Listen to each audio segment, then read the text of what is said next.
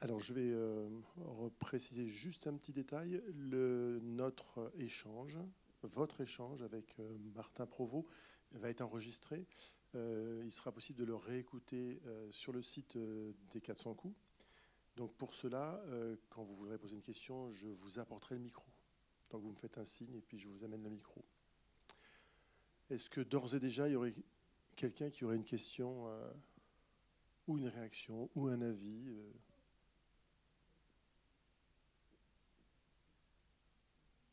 Il faut ressortir du film. Eh bien, peut-être qu'on peut commencer par euh, une question qui vient tout, enfin, qu'on se pose tout de suite quand on, a vu Séraphine. On se dit tiens, voilà un deuxième film sur un peintre. Est-ce qu'il y a une filiation entre ces deux films ou est-ce que c'est deux projets complètement indépendants l'un de l'autre? Pour moi, ce sont deux projets euh, assez indépendants, oui. C'est, c'est pas du tout le même. Même s'il y a des parentés, mais c'est mon univers, je pense. Euh, euh, c'est né, je vous l'ai dit tout à l'heure, de, cette rencontre avec euh, la petite nièce de Marthe. Donc, du coup, si j'essaye de tricoter les fils, film après film, en effet, je peux trouver des choses. Je, vois bien que quand Cécile de France se met à peindre, il y a quelque chose de séraphine en elle, qu'il y a une forme d'innocence d'enfance qui, euh, qui m'est propre et que j'essaye de transmettre dans, dans, mes films. Et c'est ce que j'avais euh, euh, recréé avec Yolande Moreau dans Séraphine. On avait beaucoup travaillé cette innocence-là. Et je pense que Marthe n'était pas du tout quelqu'un d'innocent, au contraire, mais dans toute cette partie-là, qui est où d'ailleurs on, était très très épatés quand on a commencé à, à, travailler la peinture, puisque quand il a fallu refaire tous les tableaux, euh, euh, Edith Baudran, qui a refait toutes les toiles, euh, a passé du temps avec Cécile sur les pastels.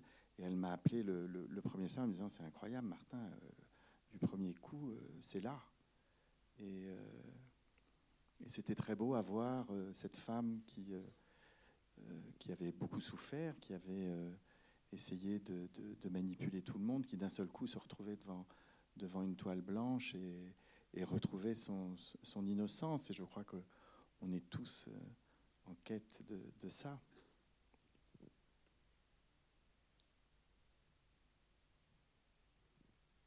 Voilà. Attendez. Bonsoir. Euh, une question toute simple à propos des tableaux de Marthe Maria. Ils sont visibles quelque part, ces tableaux? Euh, hélas, non, pas en ce moment. Ils ont été, euh, ils ont été exposés au musée Bonnard au Canet.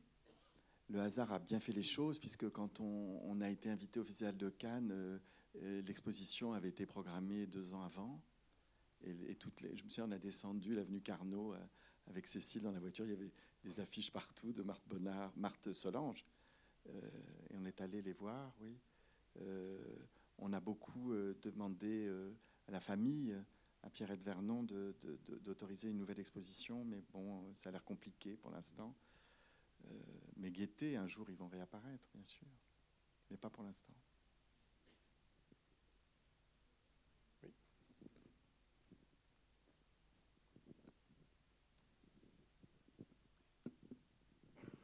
Euh, dans la relation entre euh, Pierre Bonnard et Marthe, quelle est la, dans ce que vous décrivez, quelle est votre part d'imagination et quelle est la part historique? Est-ce qu'on peut savoir euh, Et la part des acteurs et la part de chacun, euh, c'est toujours mystérieux. Et euh, je, suis allé dîner là avec toutes les personnes du, cinéma et, je, racontais certaines histoires qui m'arrivent en ce moment, comme par exemple la mort de René dans sa baignoire, qui m'a été euh, euh, gentiment dite par Françoise Cloarec, alors que dans la réalité, on pense qu'elle s'est tirée, comme René s'est tiré une balle dans la tête. Et l'autre jour, je suis allé présenter le film au Canet, et Véronique Serrano me dit Mais non, Martin, elle est bien morte dans sa baignoire, on en est pratiquement persuadé. Et je pensais l'avoir inventée. Et, le plus extraordinaire, c'est que et c'est Véronique qui me l'a confirmé, euh, Bonnard a peint sa première toile de Marthe dans la baignoire l'année où René s'est tué. Et tout ça, je ne le savais pas.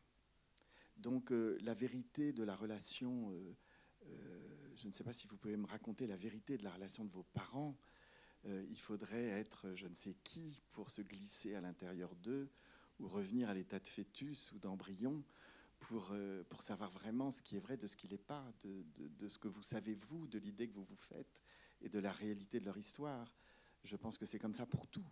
Et je pense qu'il y a une grande part de vrai, mais j'ai inventé des choses, forcément, puisque de toute façon, personne n'était là pour le savoir. Mais je suis toujours troublé quand d'un seul coup, j'ai des retours, euh, comme pour Séraphine, par exemple, où euh, un jour j'ai reçu une lettre euh, du boucher de. Je vous l'ai peut-être dit tout à l'heure, non? Non? Excusez-moi, je fais des débats souvent, donc je commence, me dis, je commence à être à radoter. Et, et j'ai reçu, mais deux ans après, une lettre d'un monsieur qui me dit Bonjour, je suis le petit-fils du boucher de Senlis. Je me souviens très bien de Séraphine euh, qui venait voler le sang. Euh, j'avais essayé de l'en empêcher et tout ça, alors que je l'avais inventé. Donc, où est la réalité?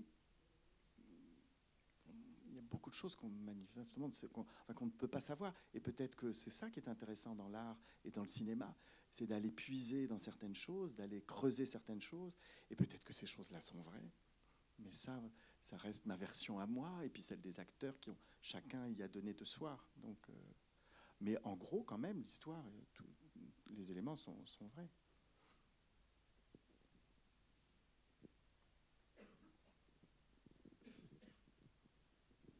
Bonsoir.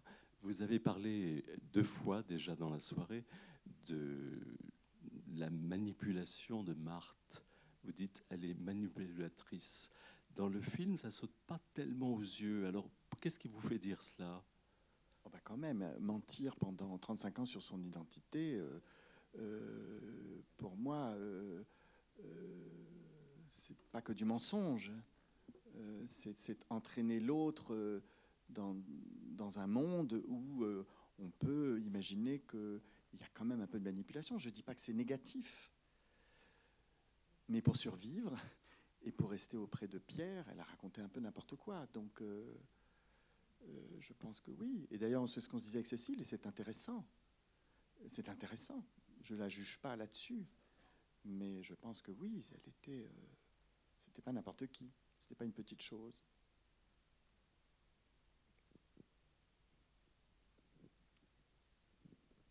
Bonsoir et merci pour votre film absolument superbe. J'aimerais savoir quelle était votre relation avec votre chef opérateur.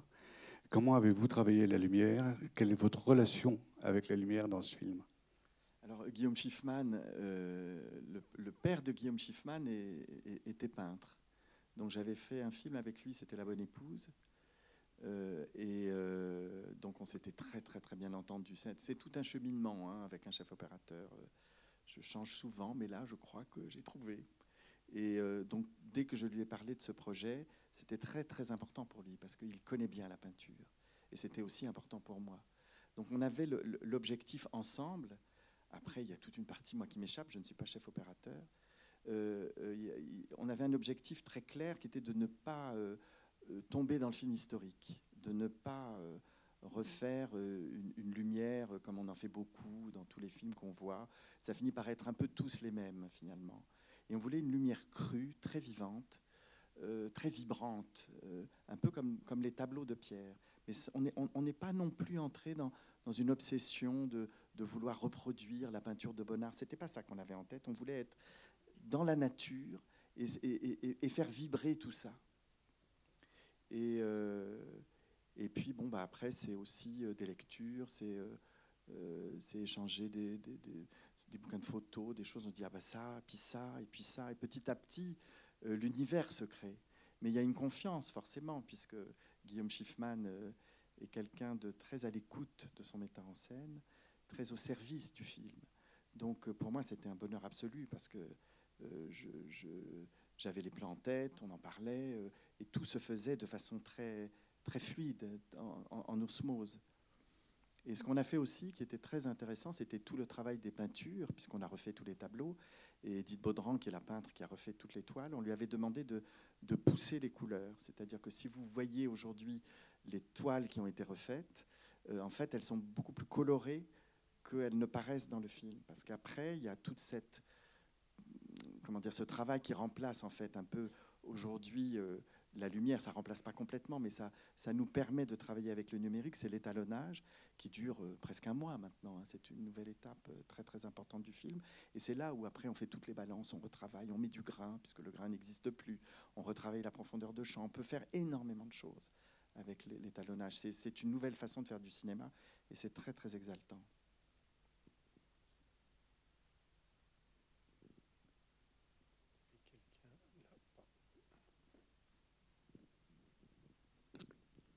Bonsoir. Euh, déjà, merci beaucoup pour votre film, qui est très inspirant, je trouve. Euh, bah, J'ai une question. Est-ce que vous pensez, euh, enfin, c'est ce que vous avez l'air de défendre dans le film, qu'un artiste ne peut jamais complètement capturer sa muse absolue, mais est capable de capturer euh, des muses passagères, des amants de passage? Est-ce que c'est la théorie que vous défendez dans le film? Je ne sais pas, je n'ai pas voulu défendre de théorie. D'abord, j'ai voulu raconter une histoire. Et, euh, ça, euh, euh, je vais y réfléchir. je vais y réfléchir, vous poser une colle parce que je n'ai pas vraiment pensé à ça. Et je, pense que ce que j'ai voulu raconter, et puis vous savez, quand vous faites un film, après ça, vous vous séparez du film, puis vous commencez à le voir vous aussi, parce qu'il y a quand même toute une partie qui, même si vous, êtes, vous savez ce que vous voulez, vous le faites, mais après, bon, bah, ça vous appartient plus, et puis vous, vous commencez à voir des choses, tiens, euh, j'avais pas pensé à ça.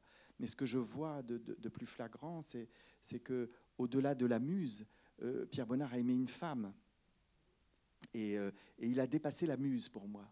Et, il a rencontré une muse, mais il a cherché à travers sa femme, à travers Marthe, même s'il a aimé d'autres femmes, évidemment, euh, euh, ça n'empêchait pas, je crois. Il a cherché quelque chose qui est de l'ordre de l'absolu et de l'infini. Et c'est ça que j'ai voulu montrer. Et que je pense que c'est ça aussi l'amour.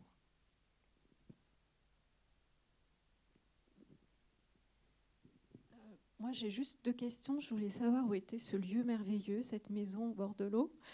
Et euh, je voulais aussi savoir comment vous avez choisi les acteurs. Pourquoi Vincent Macaigne et pourquoi Cécile de France dans les rôles principaux? Alors la maison est à Véteuil, qui est là, une petite ville qui est au bord de la Seine, après Mantes-la-Jolie. C'est là où Monet s'est installé avant de s'installer à Giverny. La maison existe toujours. Il vivait là avec Camille Donzieux et Alice Euchédé, qui avait perdu son mari, dans une toute petite maison euh, jaune qui est au bord de la route, qui est au-dessus de cette maison, là où on a tourné, derrière les arbres. Et John Mitchell habitait encore au-dessus. Et, euh, et Riopelle aussi habitait là. C'est une petite ville très très belle, où il y a une église italienne avec un fronton italien que Monet a peint 100 fois. Vous, tapez Véteuil, Monet, vous allez voir des merveilles. Et, euh, et c'est là où j'habite. En fait, j'habite à, à 2-3 km de là, dans un petit hameau qui est au bord de la Seine, où on a tourné la séquence avec les deux femmes qui se, battent dans l'eau. Ça, c'est devant chez moi. Et, euh, après, euh, il y a la Roche-Guyon. euh, voilà, la Seine fait une boucle. Et c'est un endroit extrêmement beau, extrêmement préservé. Euh, je n'en reviens pas que le progrès ne soit pas encore. J'ai peut-être eu tort de faire un film. Mais enfin bon, ça quand même, ça gagne hein, partout. euh. Et la Seine est assez propre, les gens se baignent. euh, c'est un endroit magnifique. Et, et Monet a peint tout ça, les collines de Chantemel. Il y a, tout, le château de la Rochefoucauld et troglodytique. Et on est à, deux pas de Giverny. hein, c'est juste après.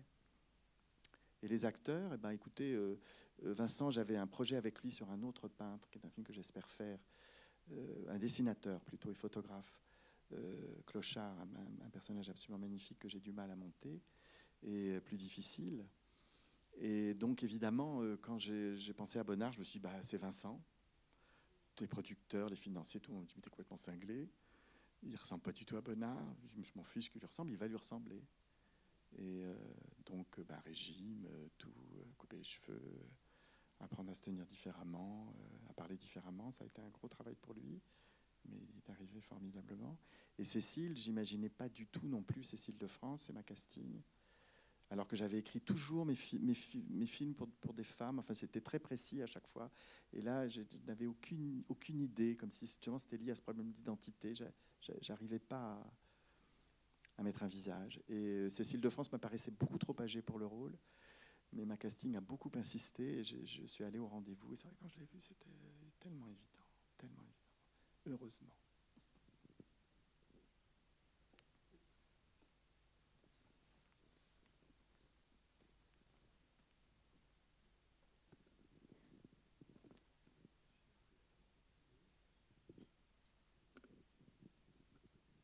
Bonsoir. Euh, moi, j'aurais voulu savoir la durée du tournage et s'il y avait eu des scènes plus difficiles à tourner que d'autres. Deux mois. J'ai eu 41 jours de tournage, exactement. De plus en plus court, vous savez. J'avais 53 jours pour Séraphine. 41 jours, c'est raide. Mais euh, oui, oui, il y a eu des jours atroces, évidemment. Il y en a toujours sur un film. Euh, il y a des moments de grâce et des moments affreux tout vous échappe ou, euh, Maintenant, est-ce que oui, j'en ai qui me reviennent, mais est-ce que j'ai pas envie d'entrer dans les détails, mais mais euh, ça a été un tournage, euh, je dirais à 95% très heureux et, on a été on a été porté par la, je dirais par ce qu'on faisait et par l'amour de ce qu'on qu'on éprouvait tous pour le faire. Et je peux vous raconter une anecdote parce qu'elle est drôle et, et en même temps, j'ai cru, je, me demande comment j'ai réussi à faire ce film. C'est le dernier plan du film, le tout dernier, quand, euh, quand, quand, Cécile est au bord, fait ça, comme ça, et qui saute, et que Vincent la rejoint, qui saute à l'eau. Alors tout ça, j'avais repéré parce que c'est une île qui est juste devant chez moi. Je connais l'endroit par cœur. Et puis évidemment, on a commencé le film, il n'y avait plus d'eau. Et donc, vous imaginez, donc on fait venir un cascadeur. moi, je me disais non, je me mets là, on se met un peu bas, on verra rien. Euh, et puis le soleil, j'avais deux heures pour faire le plan. Le soleil qui descend, euh, et euh, d'un seul coup, euh, Cécile se met nue au, bord de la, de, la berge. Il y avait le cascadeur en dessous avec dix matelas, toute l'équipe dans les orties.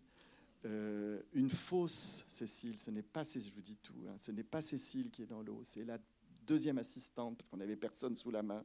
On lui a foutu une perruque, on lui a dit quand on te dit top, tu nages et surtout tu ne te retournes pas. Et, euh, c'était dément. Et alors je dis à Vincent, je crois qu'on va être obligé de faire un peu des effets spéciaux sur la silhouette de Cécile, parce que euh, n'a pas 20 ans. Et, alors là, ma première assistante Juliette dit alors faut arrêter le tournage parce qu'on n'aura pas les moyens, Martin.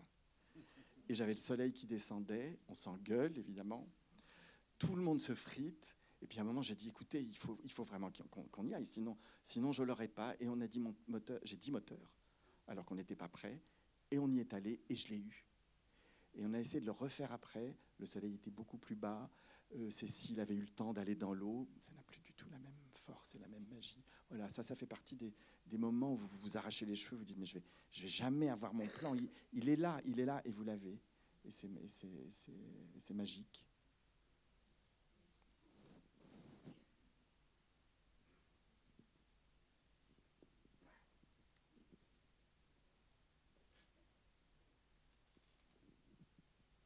Merci bien. Euh, quelques mots, si c'est possible, sur le choix de vos musiques. Parce qu'à certains moments, je la trouve extrêmement obsédante. Euh, elle est particulière, la musique dans ce film. Donc, euh, pourriez-vous nous expliquer un peu pourquoi? Oui, c'est une musique de Michael Galasso qui avait fait la musique de Séraphine, qui a fait la musique de In the Mood for Love de Wong Kar Wai, qui est un grand musicien, qui a fait toutes les musiques de Bob Wilson, de Caroline Carlson. C'est un, un, homme absolument extraordinaire qui est mort après Séraphine. Et je suis resté très proche de sa femme, Laura.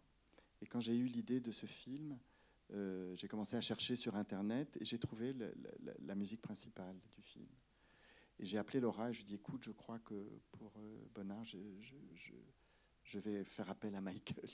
Est-ce que tu as dans tes tiroirs des choses qui n'auraient jamais servi? Il y a sûrement des, des, des musiques qui n'ont jamais été entendues. Elle m'a dit, bah, je vais fouiller. Et elle a fouillé et c'est devenu ça. Voilà.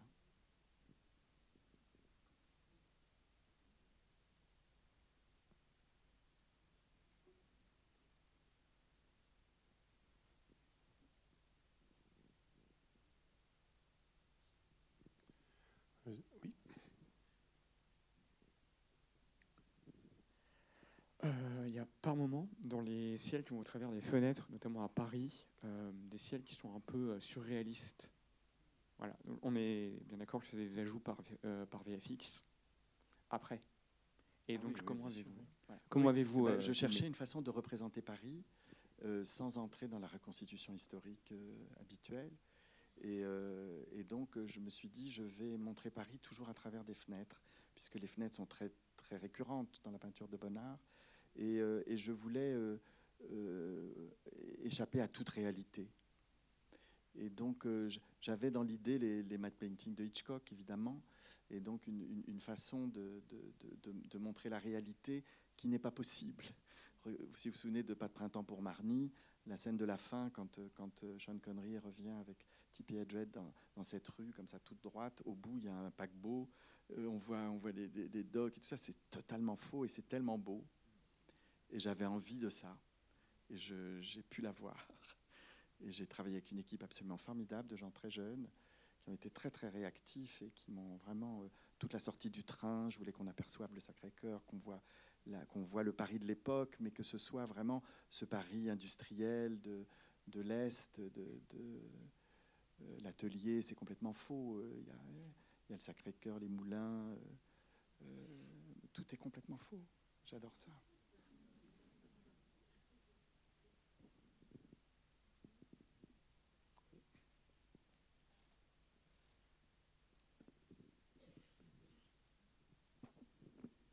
Je trouve très, très intéressant votre film euh, qui montre un, couple qui dure dans, la durée. Justement, j'ai deux questions. Pourquoi est-ce que vous avez sauté la période de, de 30 à 44 ans et pas trai- traité le fait qu'elle n'a pas eu d'enfant alors qu'elle en voulait un au début? Vous n'en avez pas reparlé. Et puis la deuxième chose qui m'a un peu choqué, je ne vois pas pourquoi ça vient là, la scène, la scène à trois avec euh, René, quelle signification vous lui donnez? Moi, je, je vais vous dire que, comme je le ressens, je trouve que dans beaucoup de films aujourd'hui, on met des scènes comme ça et on ne comprend pas pourquoi ça arrive. Alors, est-ce que c'est la demande des producteurs ou est-ce que c'est vous qui vous lui donnez un sens particulier? Ah non, c'est la vérité. Ils ont formé un couple à trois, ils ont vécu tous les trois. C'est la vérité, monsieur.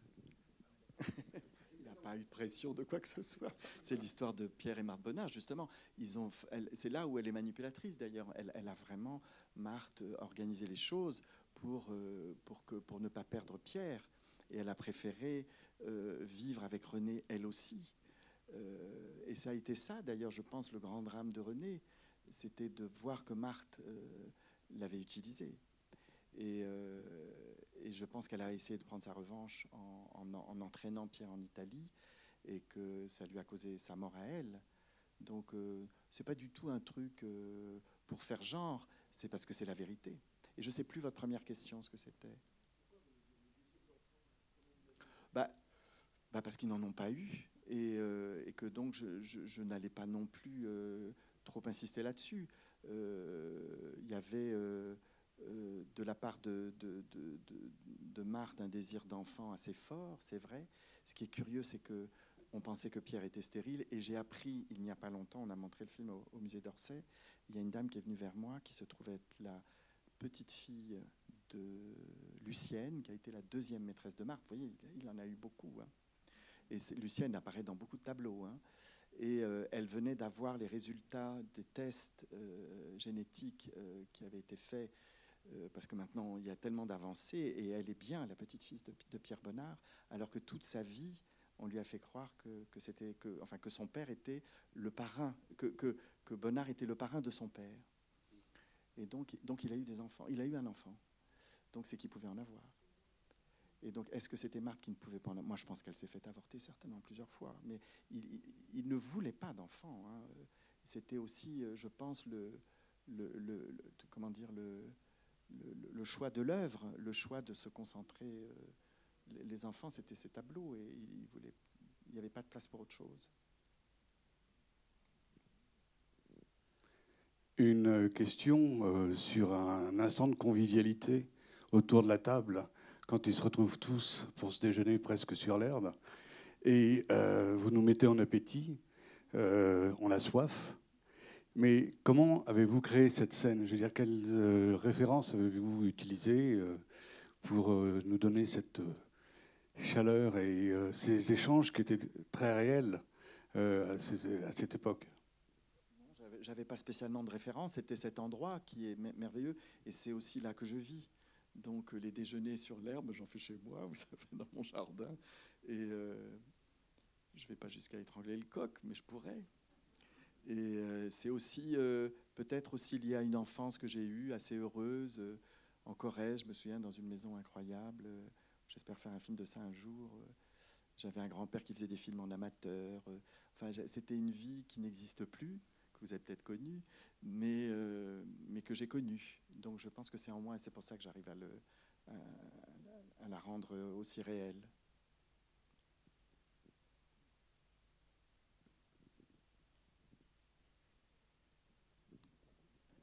Oui, alors du coup, moi j'ai une question, c'est comment est-ce qu'on connaît leur vie en fait? Il y a des biographies, des, descendants qui ont témoigné en fait de leur...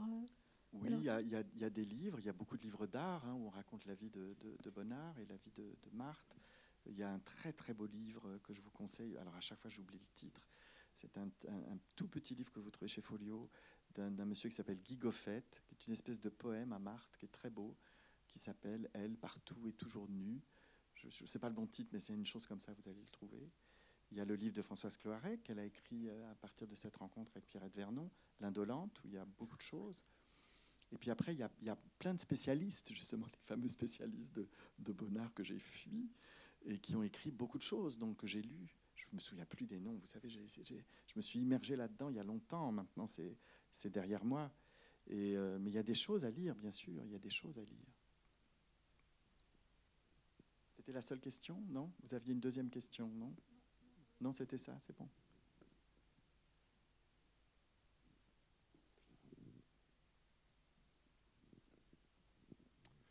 Euh, vous parliez que Vincent Mackiem avait euh, dû faire un régime, se, travailler son jeu.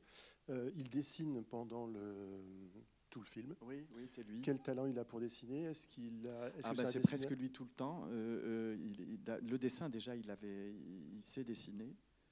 Donc il s'était mis en tête de tout faire. C'était pas toujours complètement possible.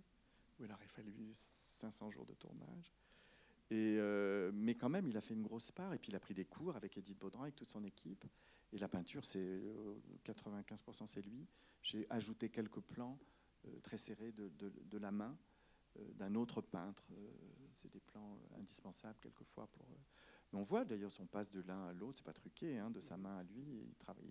Il a, il a vraiment travaillé. Les deux ont appris à peindre pour le film. Il y a un autre personnage, une autre actrice, c'est Anouk Grimbert dans le. Missia Serre, Missia Serre qui est un personnage magnifique. Alors ça, il y a un livre extraordinaire à lire, qui est un pavé mais merveilleux, qui a été écrit par deux Américains. Je ne me souviens plus du titre, mais vous tapez Missia Serre, vous allez trouver. Et Missia Serre, moi aussi, bah, ça aussi, ça fait partie des choses troublantes de vérité, parce que euh, Missia Serre, je, la connaissais, elle, a été peinte par tellement de par Renoir, par Vuillard, par euh, Mallarmé a écrit des poèmes sur elle, Verlaine. Euh, elle était vraiment la muse de l'époque. Euh, et, c'était la fille d'un grand sculpteur qui s'appelle Godebski. Aujourd'hui, on ne le connaît plus, mais c'est lui qui a sculpté tous les frontons du Grand Palais. La statue à, la pointe du Raz, c'est lui. il était aussi, sinon plus important que Rodin à l'époque. Et Rodin a survécu et pas lui, dans les mémoires en tout cas. Et, euh, elle venait d'une famille de mélomanes. Sa mère était, venait d'une famille de grands, grands musiciens. Et elle avait un don vraiment pour le piano. Enfin, c'était une, une musicienne née. Et donc, elle était promue à une immense carrière et elle n'a fait que des mariages d'argent. Et donc, j'ai trouvé ça très intéressant. Euh, cette femme qu'on appelait la reine de Paris, il y a eu toute une série sur France Culture d'émissions comme ça, la reine de Paris, où on fait l'apologie de la reine de Paris. J'écoutais ça, je me disais, mais non, enfin pas pour moi, c'est pas ça. C'est une femme qui, a sacrifié son don. Et un don, ça veut bien dire que ça vous est donné. On ne peut pas en faire n'importe quoi. Et, ça a été une, chute, euh, même si c'était une femme alors euh, j'avais l'impression d'avoir un peu poussé le trait, euh, machin. Et en fait, quand j'ai fait un débat avec Cyril Siama, le, conservateur du musée de Giverny, mais, mais, non, Martin, vous avez absolument cerné Mésiacer. Elle était exactement comme ça. Donc voilà, ça fait partie des choses merveilleuses. Quand on fait un film avec des gens qui ont existé, on arrive à, capter des choses, sans doute. Et, et Anouk aussi, parce qu'Anouk, Anouk Grimbert, elle est formidable. C'est une merveilleuse actrice. Et, ça a été, on vient du théâtre ensemble, donc on avait, on avait beaucoup, beaucoup de bonheur à, travailler ensemble. C'est quelqu'un, on la lâche et puis ça, ça part. C'est merveilleux, c'est merveilleux.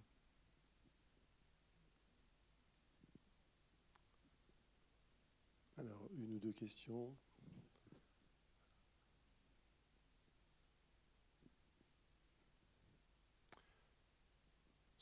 Le, le chalet, la maison. La maison, c'est la maison, euh, la, vraie maison des, des Bonnards. Elle est en face de Vernon, à Vernonnet, un endroit qui s'appelle Ma Campagne. Toute, toute petite maison, euh, tout en longueur, comme ça, presque sur pilotis. Je pense qu'elle a été sur pilotis autrefois, avec un jardin en pente, comme on voit d'ailleurs sur les tableaux, hein, avec une île en face et Vernon de l'autre côté. Et euh, évidemment, je suis allé la voir, je la connaissais déjà. hein. Et, euh, et- la maison a été refaite, euh, doublée, et elle est affreuse. Enfin, c'est atroce. Donc, et la mairie, parce que ça a été racheté par la région, donc ils veulent réhabiliter la maison. Ils vont le faire d'ailleurs. Le film y aide, ça c'est formidable. Et, et puis c'était tellement petit, c'est trop petit. Enfin, c'est aussi le, cinéma demande. On voudrait être fidèle à la réalité, mais c'est pas possible parce qu'on est au moins 15 derrière la caméra. Donc vous imaginez dans une pièce qui fait 3 mètres, 3, 3 mètres sur 5, euh, même pas, 3 mètres sur 2 plutôt, ben on ne tient pas.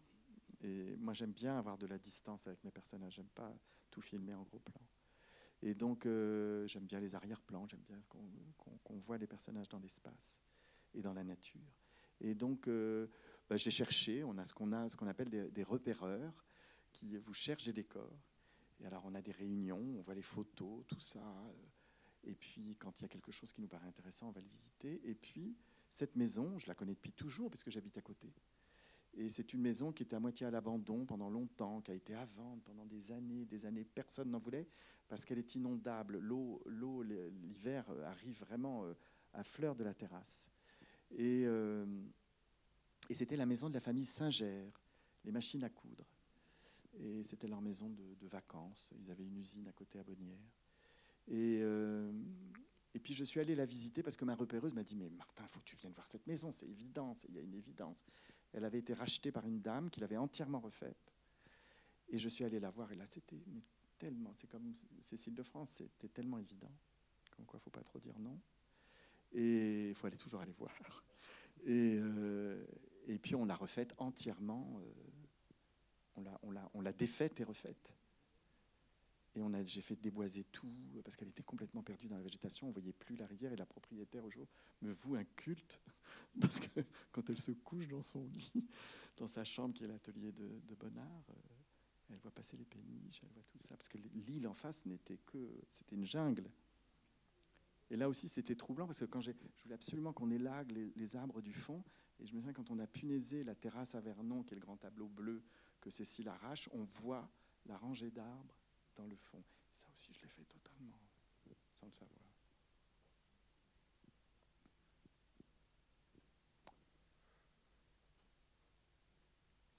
Le prochain film? Ben ça, je vous le dirai pas. Le projet sur un prochain peintre, c'est pas le prochain, c'est Non, ça dans un futur après, je après. pense, oui. Ok. Eh bien, Martin, Merci. merci. Merci à vous, merci, merci beaucoup. Bonne nuit.